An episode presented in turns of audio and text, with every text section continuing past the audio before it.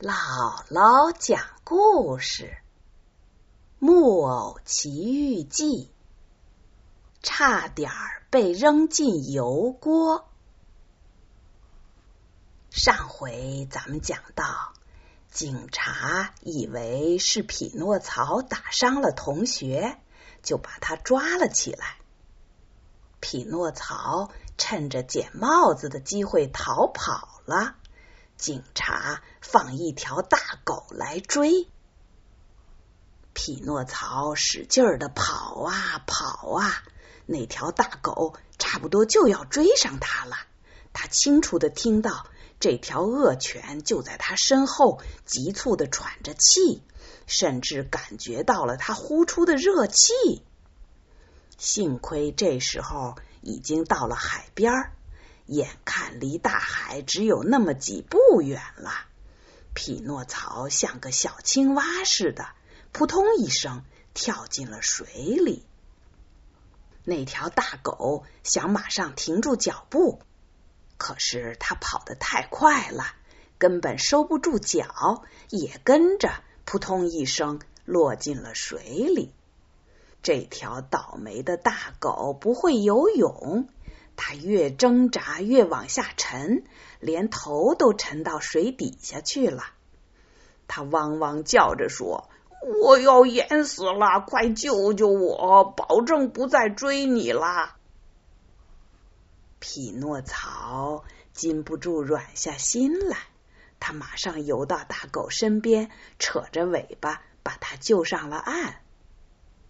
这条可怜的狗。喝了很多海水，肚子胀得像个大皮球。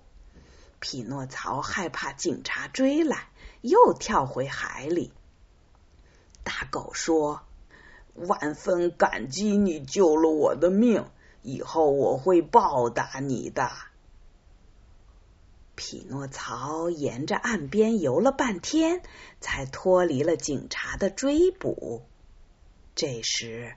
他看见礁石上有个山洞，山洞里冒出烟来。他想过去烤烤火，就向礁石游去。正在这时，他忽然觉得水底下有样东西升起来了，升啊升啊，把他一直拖到半空中。他想逃跑，已经来不及了。他发现。自己竟然在一个大渔网里，夹在一大堆鱼中间。这些鱼正拼命的甩着尾巴挣扎。这时，从山洞里走出一个十分丑陋的渔夫，简直像个海怪。他的头发像是一大蓬绿草，身上的皮肤是绿的。眼睛也是绿的，胡子也是绿的，长长的，一直垂到脚上。它看起来活像一条用后脚直立行走的绿色大蜥蜴。渔夫把渔网从海里拉出来，兴高采烈的喊道：“真是大获丰收啊！今天我又可以大吃一顿鲜鱼了。”一网鱼都被他拿到了山洞里，山洞里很黑，弥漫着浓烟。一只大油锅正沸腾着，发出一股难闻的气味。渔夫把一只大手伸进渔网，抓出一把一把的鱼，扔进一个大缸里。最后一个留在网里的是匹诺曹。看到匹诺曹的一瞬间，渔夫两只绿色的大眼睛一下子瞪圆了。他惊讶的叫起来：“这是什么鱼呀？我好像没有吃过这种鱼呀！”匹诺曹说：“我是木偶。”木偶？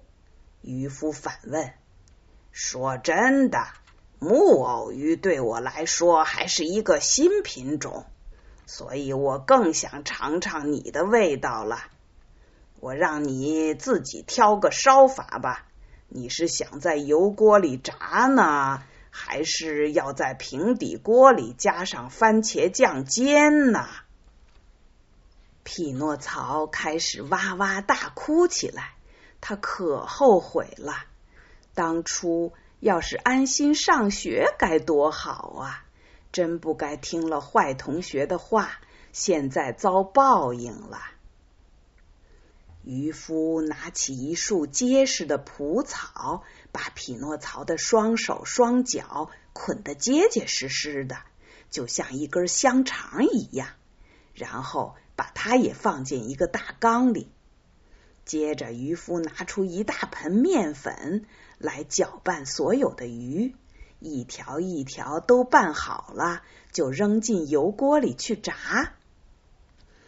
最先在沸腾的油锅里跳舞的是可怜的鳕鱼，接着轮到狼鱼，最后是匹诺曹。匹诺曹吓得浑身发抖，既发不出声音，也喘不过气来。渔夫把匹诺曹扔在面粉里拌了五六遍，从头到脚拌了个透。匹诺曹现在浑身都是面粉，看起来就像个小石膏像。接着，渔夫抓住匹诺曹的头，眼看就要扔进油锅里了。正在这千钧一发之际，一条大狗跑进山洞来。它是被炸鱼的香味招引来的。渔夫厉声对大狗吆喝着：“出去！”手里仍旧拎着满身面粉的匹诺曹。可怜的大狗实在太饿了，它摇晃着尾巴，汪汪的叫着。却被气愤的渔夫踢了一脚。大狗转过脸来，呲起两排可怕的牙齿，准备抢炸鱼吃。正在这时，他听见山洞里传来一阵很微弱的声音：“大狗，快来救救我！我就要被油炸了！”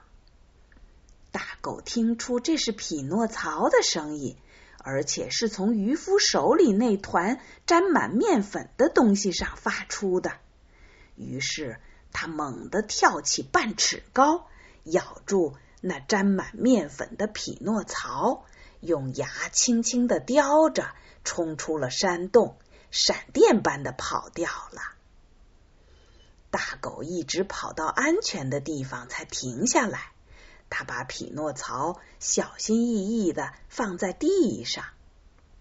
匹诺曹说：“我该怎么谢你呀？”“不用谢我。”大狗回答说：“你救过我的命，善有善报。